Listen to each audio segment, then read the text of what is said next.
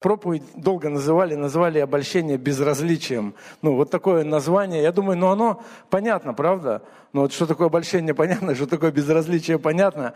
И вот как нам не, пома- не попасть вот в это обольщение, будучи безразличными или думая, что у нас все в порядке, а на самом деле мы оказываемся безразличными. И вообще, так ли это важно сегодня э, в церкви быть не безразличным? Да? И сегодня мы видим, что вообще церковь проходит непростое время, и в Библии видно, что вообще это время будет ускоряться. То есть оно будет ускоряться. Оно, мы по-человечески как-то так выражаем, вот я обращаю внимание о том, что все, все по-другому, там типа лучше не будет, ну как-то, да, ну все изменилось. Ну, я, во-первых, не согласен, что лучше не будет, потому что Бог все новое творит, и лучше будет. Больше трудностей, больше благодати, я думаю, будет. Э, больше стеснения, больше будем искать Бога, больше будем нуждаться в Нем. Э, и, знаете, я хотел бы начать свою проповедь с одного текста, он записан в Луке, 22 глава, 31 стих.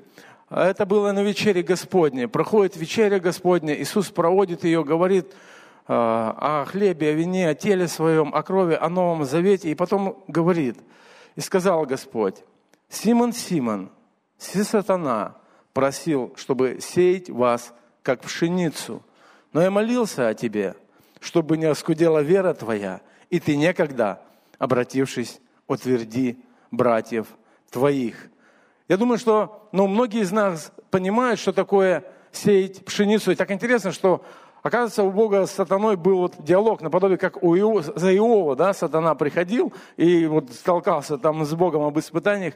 И тут об этом Иисус говорит, что сатана, в принципе, с просьбой приходит, чтобы сеять вас как пшеницу. Вот сеяние пшеницы происходит следующим образом, когда ветер веет, ну, дует ветер, ее берут лопатой и подкидывают – и ветром уносит мекину, всякую шелуху, все, что ну, вот, отделено от зерна. И таким образом вот она провеется, то есть ну, бьют лопатой по зерну. И я знаю, и, что каждого из нас жизнь бьет, правда? Или меня одного порой. Ну, бьет жизнь. Церковь, аминь. Бывает ситуация, о, спасибо, вижу. Жизнь бьет, жизнь просеивает. Наша вера, она такая, она проверяется, то есть, чтобы она была настоящая. Вот эта шелуха, она, ну, отпадает. И вот эти вот времена непростые, но, на мой взгляд, вот оно правда проявляет очень многие вещи на самом деле. То есть, и это нормально, знаете. Иисус говорит, я вообще молился о тебе, Петр. Вот лично о тебе, Петр, я молился. Но я думаю, что он о каждом молится и сегодня о том, чтобы не оскудела вера. Знаете, вот это слово оскудела, оно такое, ну, как вера, оказывается, может оскудеть, такой, стать невзрачной, незначительной, ну, не то, что там яркой какой-то, ну, как бессильной какая-то вера, наверное, я так думаю, на сохранение как-то себя, вот как-то лишь бы мне спастись, знаете, вот мне бы дотянуться бы до вечности. Какая-то такая вера, которая ну, не в действии, какая-то, как на мой взгляд, ограничена. И он об этом говорит, чтобы ты некогда, обратившись, утвердил братьев своих. То есть он не молится просто о Петре для того, чтобы Петр, чтобы ты был, значит, харизматичным таким, чтобы ты проповедовал там в деяниях апостолов, и, значит, там сразу покаялось там три тысячи человек. Он говорит, нет, чтобы некогда, когда ты сам – будешь испытан, когда ты сам съедешь на эту духовную обочину жизни, чтобы твоя вера, она осталась у тебя. И чтобы она не просто тебя подняла самого, но чтобы ты, когда обратишься, утвердил братьев, утвердил других людей. Вот о чем молится Иисус. И я понимаю, что вот это просеяние знаете, как бы, как бы нам хотелось или не хотелось, но душевные люди при таких просеиваниях, они отпадут из церкви, я думаю. Когда наступают гонения, Иисус рассказывает, помните эту притчу, когда наступает скорбь, теснота, человек, который просто душевный, человек, который просто, ну вот ему хорошо было, хорошо, тут вдруг стало плохо, тут вдруг как-то стесненные стали обстоятельства, тут как-то вот, ну, с финансами не то. И он как-то логически пытается прийти, ну где же Бог, почему не благословляет? Ему трудно понять, что Бог вообще через испытания может благословить, что когда мы проходим и преодолеваем с тобой веру и что-то, то нас ждет великое воздаяние, как говорит Библия. И я думаю, такие люди, ну, их, они просто отсеются сами собой. И это испытание действительно, которое допускает Бог в жизни церкви. Для чего? Чтобы сделать ее церковь очищенную, чтобы невесту приготовленную. И я хочу поговорить о том, вот как нам вообще сохранить эту веру до конца, как нам помогать другим людям, как нам помогать друг другам. Э, и чтобы у тебя и у меня вот эта способность утверждать другого человека, она была реально ценностью, ну, номер два. Первый Иисус, это номер два была бы, да, возлюби ближнего как самого себя. Чтобы мы не просто проживали свою жизнь, обороняясь, защищаясь как-то от дьявола, но чтобы мы действительно имели это такой ценностью, которая лежит в основе. И послание к евреям сегодня, основной текст из Священного Писания, о котором я буду говорить, Евреям 10 глава, написано так, 24-25 стих. «Будем внимательны друг к другу, поощряя к любви и добрым делам. Не будем оставлять собрания своего, как есть у некоторых обычай, но будем увещевать друг друга, и тем более, чем более усматриваете приближение Дня Онного. Знаете, часто этот текст, но вот он используется, когда человек уже например, хочет перейти в другое собрание, в другую церковь, да, сменить служителей, я не знаю, там пастырей, ему что-то не нравится. То есть, или он уже оказался там. Но по факту это, это факт просто, который, ну, вот он появился и есть. Этот текст как-то вот, ну, слышится вот так. Еще я обратил внимание, что ты когда э, разговариваешь с людьми, с некоторыми из вас я разговаривал, знаете, о том, что как будто мы, ну, уговор... служителя вот в церкви, как будто они уговаривают кого-то. Ну, не уходите из нашей церкви. Наша церковь самая лучшая в мире. У вас нигде больше не будет никакого благословения. Понимаете, вот, пожалуйста, останьтесь, как бы, это так важно. Послушайте, ну, текст вообще не об этом. Я, я не вижу, что текст об этом, конечно, мы будем говорить. Конечно, мы будем показывать на этот текст и говорить, что это ненормально оставлять собрания, в которые сам Бог поместил тебя.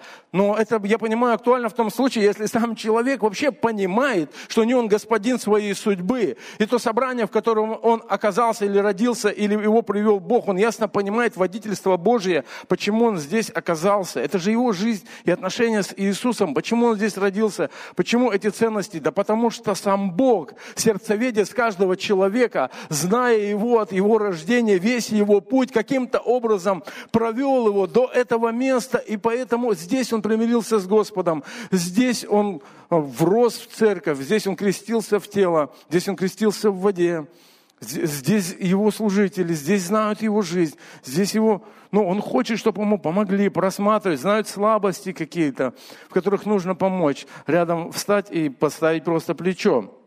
И знаете, вот оставлять собрание свое, это, это, не, это, на мой взгляд, это не просто а, территориальное перемещение человека с одного собрания в другое собрание. На мой взгляд, тут намного глубже все, потому что то, что стоит перед этим, вот этот текст о том, что будем внимательны друг к другу, поощряя к любви и добрым делам. И дальше написано, не будем оставлять собрание своего, как у некоторых обычай, но будем увещевать друг друга, и тем более, чем более усматриваете приближение Дня Онного. Знаете, тут вообще речь идет, на мой взгляд, о второй ну, для меня лично основной составляющей моей христианской веры. Потому что моя вера, то, на чем я стою, она держит, держится как бы, ну, помимо жертвы Господа Иисуса Христа, я имею в виду вообще, ну, как бы глобально, когда я рассматриваю, когда в моей жизни потрясение, когда в моей жизни что-то, ну, сложные процессы, есть две вещи простых, во что я верю. Первое, это то, что Иисус Христос, Он зачат от Духа Святого, и Он родился от непорочной Девы Марии, и поэтому Его жертва угодная Бога. Я верю в это. То есть я не понимаю, это логика, я поверил сердцем в это, что мой Господь Святой, Он от непорочного зачатия распятия. Скажи аминь. Аминь. И второе, что Он вернется.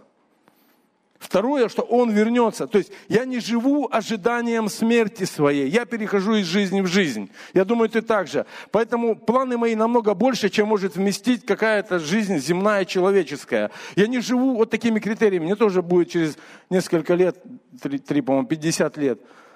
Понимаете, ну, я не чувствую, что я строю планы на каких-то оставшихся всего лишь там 20-30 лет. Ну, нет. Я думаю, Елена Шиф строит планы там, наверное, но пастор Александр записывать устает, у него планы постоянно, кто знает Елену Шиф. Правда? И каждый из нас так. Но мы перейдем из жизни в жизнь. А может быть, мы и не дождемся вообще этого порогу, этого перехода смерти, потому что мой Господь, Он явится за тобой и за мной, Он явится за церковью своей. И когда мы живем в такой интерпретации жизни, мы размышляем тогда о собрании. Теперь подумайте с этой перспективы. Тебе что-то не понравилось в собрании, и ты решил куда-то пойти. Господь явится за своей церковью. Ты не успел дойти до другой церкви, не знаю. Куда ты? Восхитит тебя Господь. Там написано, один возьмет, возьмется, другой останется. Я сейчас не пугаю ни в коем случае. Я говорю про мышление. Я говорю про мышление. Когда мы ожидаем, понимаем, что мы погружены в тело, мы часть, мы члены тела Иисуса Христа здесь, и то, что Он говорит о причастии, о хлебопреломлении – это именно об этом, о, о своем теле. Он говорит здесь на земле о своей невесте, о церкви. Поэтому я думаю, что, знаете, оставлять собрание можно, находясь в собрании. Оставлять собрание можно быть безучастным к тому, что происходит действительно внутри церкви. Та жизнь, которой Бог наполняет, те задачи, которые Бог ставит, то, что происходит, те вызовы, которые церковь принимает, можно просто не быть погруженным в это, а быть сторонним наблюдателем, я не знаю, знаете, человеком, который, я же пришел в воскресенье в церковь, я же пришел на домашнюю группу. Только Бог знает то, что у человека внутри. И, конечно, это видно. И, конечно, я думаю, что речь идет именно об этом. Потому что, когда мы все вместе размышляем, вспоминая то, что сделал для нас Господь в хлебопреломлении, ожидая Его пришествия, очень сложно туда как-то вот что-то другое вместить. Мы, мы движемся все, выполняя задание Божие на этой земле, проповедуя Евангелие как церковь. Это те мысли, которые у меня есть, это основная мысль этой проповеди, потому что тогда ценным становится, тогда ценным становится вот это не оставлять собрание. Как ты оставишь то, что тебе дорого? Как ты оставишь то, во что ты вовлечен? Как ты оставишь, ну, это же, это же просто непонятно. Простой пример. А, я возьму себя, вот моя жена сидит, знаете, иногда я так говорю пастору Виталию, привет вам от него огромный, кстати.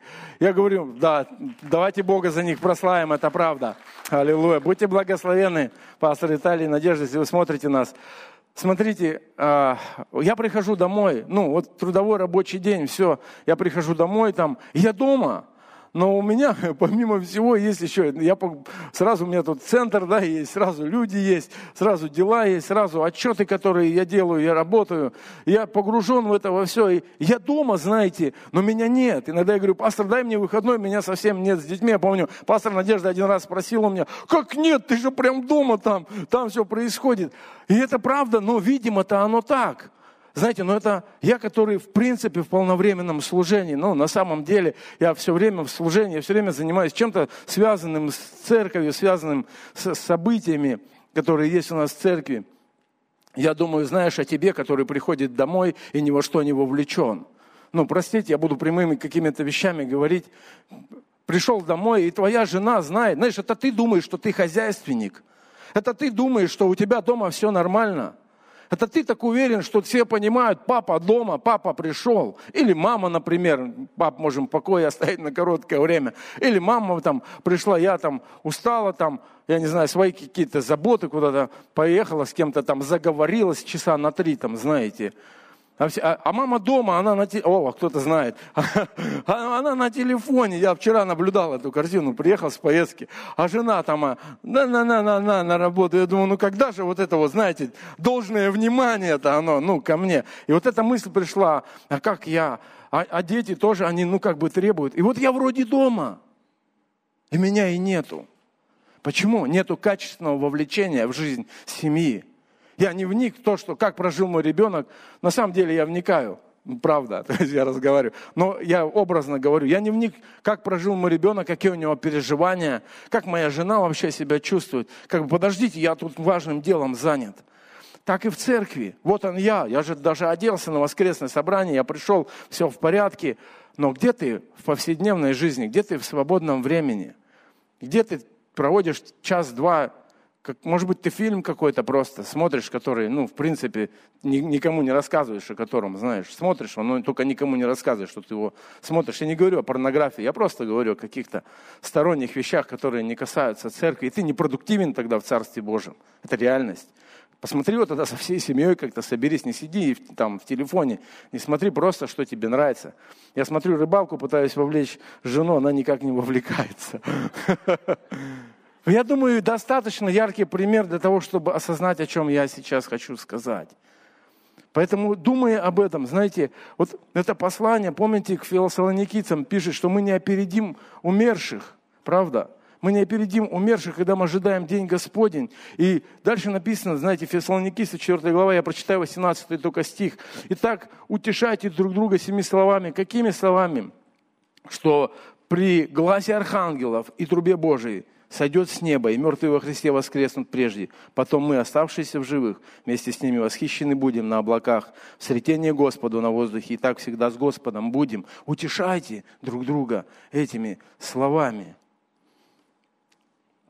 Меня очень впечатляет, знаете, последнее время, когда многие из вас, кто на, на БД, поднимите руку, последняя, Белкин дом БД, говорю, приходил, да, вот, сестры, я знаю, очень много знаете, мне нравится, когда сестры приходят и говорят, вау, классно, круто, так уже сделано много. Знаете, но восхищаются это не просто, какие вы молодцы, ребята, Господом восхищаются. Господь что сотворил через свою церковь, через наши усилия, через наши пожертвования. Это то, что происходит реально. Я не знаю, если ты там давно не был, добро пожаловать. Участвуй в том, что есть в церкви. Альфа-курс, пожалуйста, участвуй в альфа-курсе. Вообще, ты знаешь вообще, какие есть у нас служения? Вообще, понимаешь, о чем движется церковь? Тебя интересуют эти вопросы?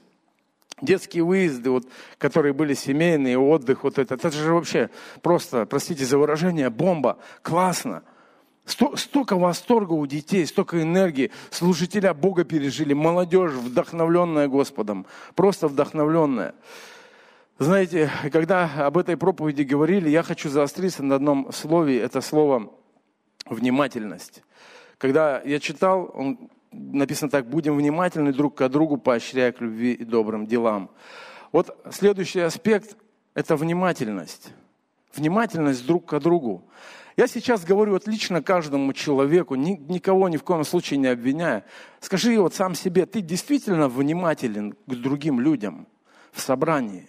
Ты действительно внимателен к тому, что происходит в церкви?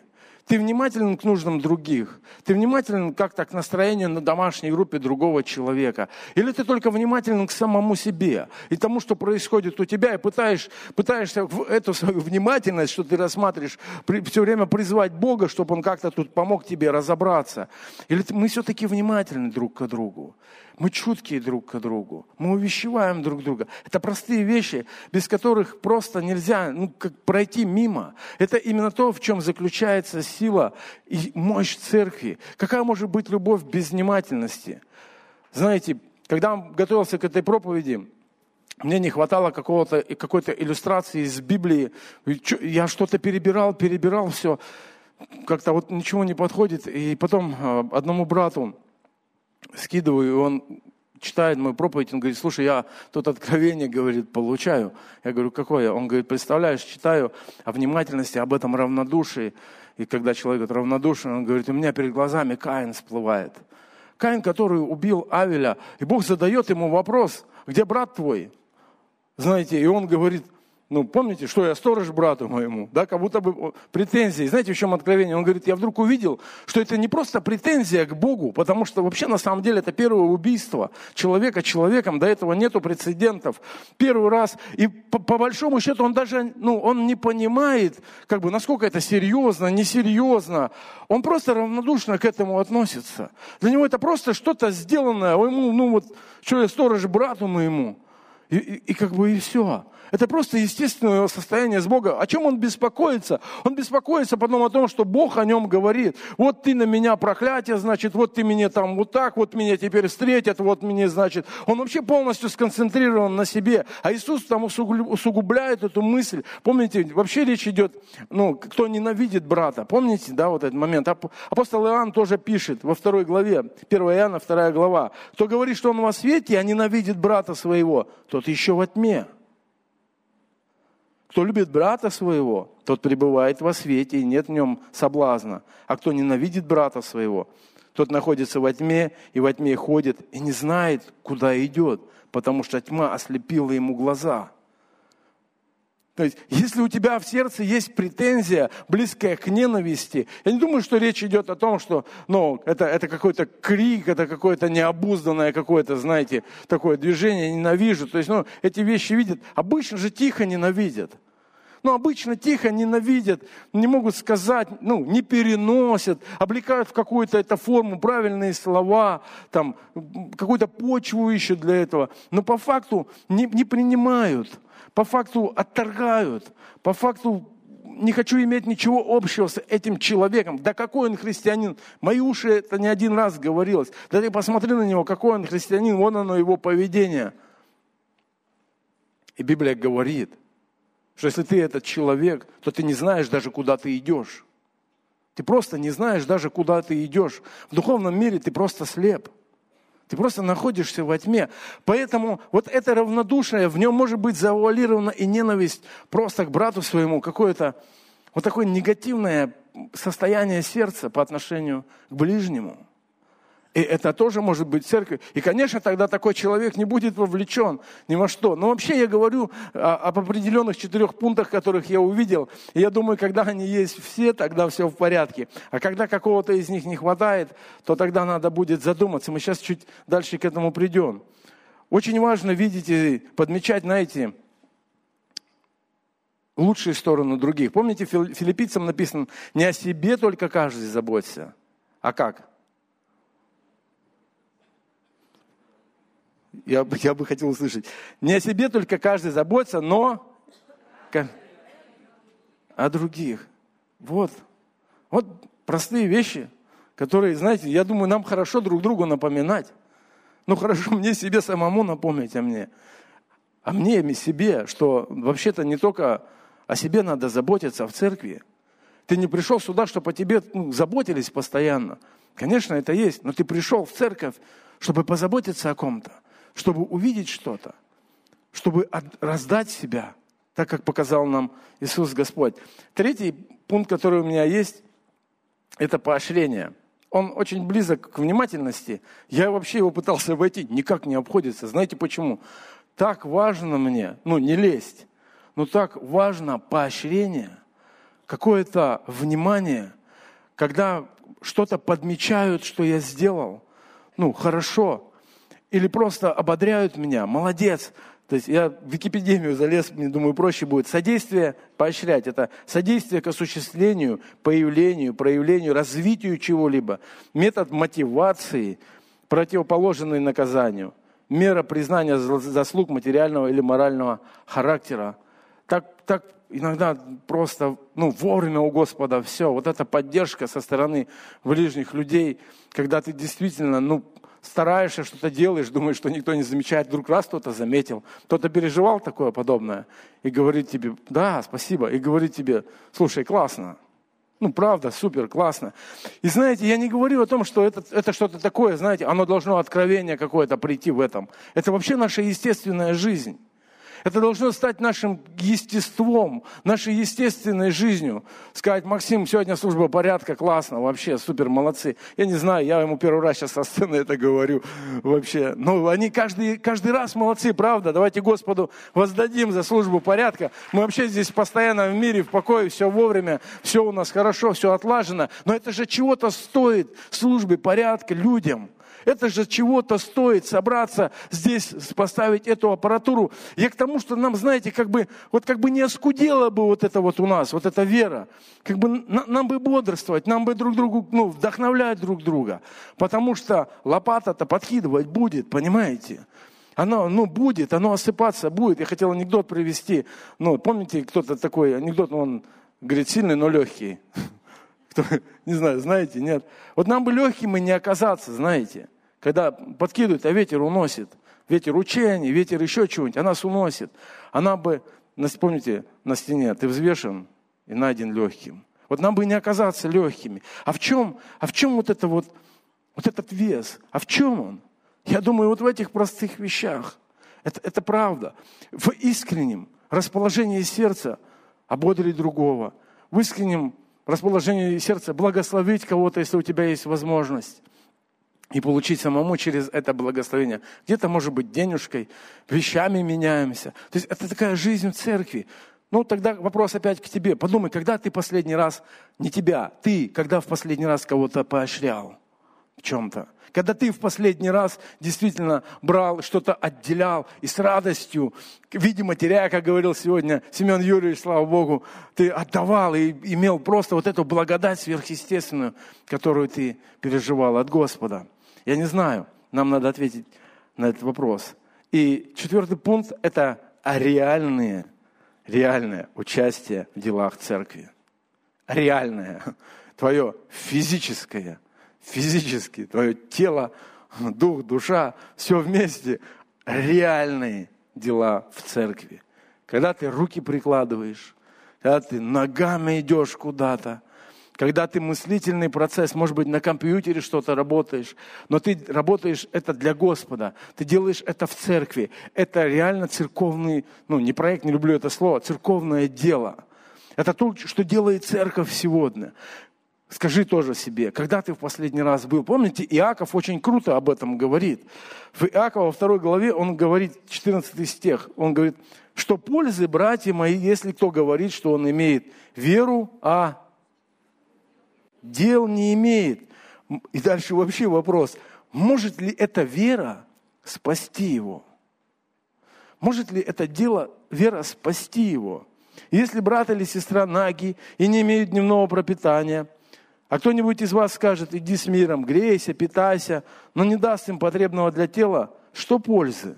Так и вера, если не имеет дел, мертва сама по себе. Скажет кто-нибудь, ты имеешь веру, а я имею дела.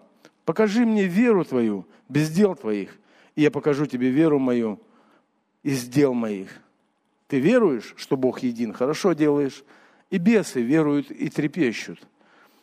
И вот дальше вот этот текст. Но хочешь ли знать, неосновательный человек, что вера без дел мертва? Потом он перечисляет автор Иаков Авраама, Раав, те, кто верою, вообще поступили нелогически. Да знаешь, сегодня нелогичность очень простая, но сегодня, ну, по-человечески невыгодно положить денежки в корзинку. По-человечески невыгодно отделить время, когда ты можешь ну, там, поработать для своей семьи или просто отдохнуть, приехать потрудиться в конкретные дела, которые есть у церкви, на тот же Белкин дом, в офис. Ну, да, да масса всего, на самом деле. Не, не хочется просто перечислять сейчас, потому что, по идее, мы должны знать это все. Лидеры домашних групп, я думаю, должны они вовлекать людей в то, что происходит в церкви, мотивировать их, поощрять их. Поэтому, когда ты последний раз прикладывал руки? То есть можно, знаете, еще пять лет говорить после пандемии, что была пандемия. Ну, простите. Можно еще там ну, кучу вещей э, сидеть, переживать о том, что у нас вот, значит, на, на, началась там военная операция или там, понимаете? Но только жизнь продолжается. Бог все тот же, Бог на троне. Церковь двигается, церковь действует. Аллилуйя. Церковь, она состоит из рожденных заново людей. Царство которых не на этой земле, а царство которых в небе. И мы движемся с вами к небесам.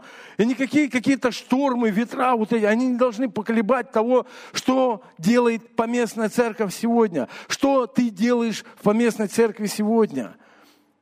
А то, может быть, знаете, ты давно уже мысленно где-то там покинул собрание, где-то ходишь. Я думаю, что, знаете, вот эти четыре вещи, которые я перечислил, Очень важно о них думать.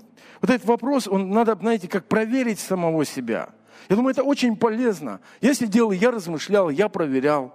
Я, я прошел этот тест, что-то я понял, надо подкорректировать. Не все так радужно в моей жизни. Могу лучше, есть куда расти. Тебе, я думаю, тоже. Но смотрите, четыре вещи. Первое.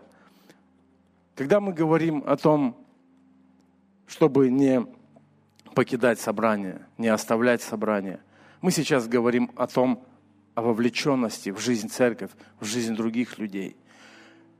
Чтобы в моем сердце так было, действительно нужно ободрять друг друга, потому что День Господень близко. Церковь все, сквозь все века ободряет друг друга этим. Значит, ты можешь повернуться и сказать о том, что, ой, тогда паровоза боялись, того, еще чего-то боялись, еще чего-то боялись. Но я помню, как в один миг моя, как эта теология, она превратилась в веру, и я долго размышлял, помню, знаете, о втором пришествии, когда оно будет, ну, вот там, тысячелетнее царство, все вот, ну, вот это вот, оно интересно, нужно. И я так думал, когда Господь восхитит церковь, так думаю, интересно, скорбь, она будет а, потом или она будет до, и у меня вот такие были размышления. И потом я думал, а, ну вот так будет. Сначала восхитится церковь, я так верил. Половина останется, половина заберется. Я верил так. А потом Господь явится, ну как бы за остатком. Вот. Потом я начал учиться в одном заведении, в другом. Мы тоже вот там три основных версии. А потом я как-то задумался и думаю, мне же надо для себя как-то. Ну, мне-то жить надо как-то. Мне стоять в вере надо. Знаете, я понял, что Лучше всего мне верить, что придет Господь один раз и заберет всех. Мне легче так. Мне легче так себя дисциплинировать, потому что я обнаружил, что мне так нравится с какого-то голливудского фильма о том, что, знаете, такой остаток остается. Я уже почему-то себя представил в этом остатке. Я даже не знаю почему. Я ну, серьезно говорю, я там тоже там вместе с ними на какой-то машине, радио ловим, нас всех ловят, мы тут, значит, такой блокбастер, знаете. И я понял, а что это такое-то? А почему я так мыслю? А почему я так верю? А почему я себя оставляю в жизни вот как, как какую-то площадку, что ли, для того, чтобы, знаете, ну, у меня второй шанс же будет. А если его не будет? то тогда надо дисциплинировать себя сегодня. А если его не будет, тогда надо свято ходить перед Богом. А если его не будет, тогда мне надо плоды, чтобы пошли вслед за мною. Тогда мне где-то смирять надо свою плоть. Где с гордостью надо воевать со своей. Где ближнего любить надо. Где я возьму этой любви, если у меня ее нету. У меня ее на жены. На жену хватает, слава Богу, вроде на детей. Да потому что ее и нету у человека. И у Господа только мы можем получить. Это значит ревновать надо. Это значит в Слове пребывать надо. Это значит надо просить, Господи, помилуй меня. Дай мне любви к этому человеку, мне его сейчас служить ему надо, потому что я не могу служить званиями, я не могу служить названием, что я пастор человеку, от какого-то авторитета внешнего своего, если в моем сердце ничего нету. Ждать, когда закончится разговор, быстрее. Я не хочу такого служения, оно мне не нужно.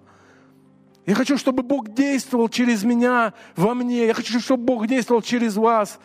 Бог действовал в жизни нас, как друг друге. Я хочу, чтобы чудеса и сила Божия, она приходила в церковь.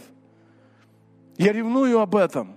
Я думаю, эти простые вещи, если мы будем следовать за ними, если мы действительно будем трудиться перед Господом, свое расписание предоставляя Ему, Бог благословит нас очень сильно – и тогда и, и нету вопросов, почему ну, люди покидают, уходят или уносят, выносят, я не знаю, как правильно сказать. Потому что множество вопросов, с которыми они даже не приходят, потому что они в их глазах глупые, потому что они там додумывают, надодумывают столько, что потом ну, просто слушаешь, думаешь, откуда же это все берется. А дьявол, он просит, он просит, чтобы просеял церковь.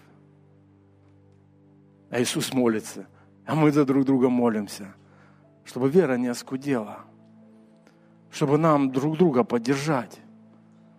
Знаете, разными страхами, я думаю, может атаковать дьявол, церковь и сегодня, и тебя лично, когда ты один остаешься. И когда нет этого масла, Очень сложно. Потом очнуться, у тебя, у тебя нет ничего, у тебя пусто внутри.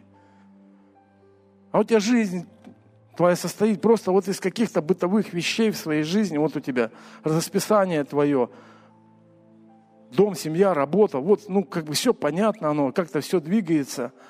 Призыв, ну, надо посмотреть на время. И нету особых каких-то, знаете, не просто мурашек, но настоящих глубоких переживаний с Богом. Куда-то деются какие-то откровения, какие-то страхи становятся больше. То, что происходит в мире, начинает как-то на тебя давить, и ты уже все поколебался. Поди, начни трудить. Трудиться с другими братьями и сестрами. Пойди, встань и начни трудиться. Начни ободрять другого человека, поощрять кого-то. Кого ты видишь, кому трудно, скажи, что у тебя получится. Какой ты молодец за каждый шажок. Начните благодарить Бога. Давайте ожидать Господа. Это так важно. Бог действительно, знаете, Он не просто же любит нас. Это же не просто слова «я люблю тебя» от Бога в твой адрес. «Я люблю тебя». Он действительно верит в нас. Он действительно верит в нас. В тебя лично. Он любуется своей церковью. Он любуется тобой где бы ты ни барахтался, если ты все-таки барахтаешься, Он любуется тобой. Он ждет, пока ты как-то повернешься к Нему по-настоящему. Скажешь, Господи, гряди. Как мне быть готовым? Гряди.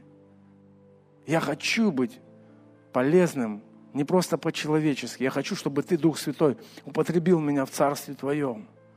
Я хочу прийти к Господу не просто как головешка из огня. Мы хотим с плодами прийти. Иисус, помоги нам. Это моя молитва сегодня. Помоги нам. Пусть всякая человеческая логика, все вопросы, которые у тебя есть, принеси их, задай их тому, у кого есть ответы. Мне задай, пасторам задай, лидерам домашних групп задай. Не, не молчи, не дай дьяволу обмануть, не дай сделать тебя равнодушным, когда ты просто с чем-то не согласен. И он так и хочет закрыть рот каждому из нас. Не оставайтесь равнодушными. Не оставайтесь сторонними наблюдателями, потому что я думаю, что этот текст именно об этом, с этого все начинается. И потом уже по факту мы видим какие-то плоды, с которыми очень сложно разобраться, когда человек зашел уже далеко. Когда у него уже множество решений, он уже множество поступков сделал. Потом он пытается показать, как бы из-за чего все это началось, а для него уже самого это уже не так важно, потому что, возможно, и ответ уже есть на этот вопрос. И уже как-то трудно ему. Дорогие, Иисус хочет, чтобы наша вера не оскудела. И Он хочет, чтобы мы поддерживали друг друга, вдохновляли друг друга. Он хочет, чтобы мы трудились вместе для Него. Пусть Бог, благословит каждого из нас. Книга Даниила, я решил закончить этим текстом проповедь. Все, все его знают, 11, 11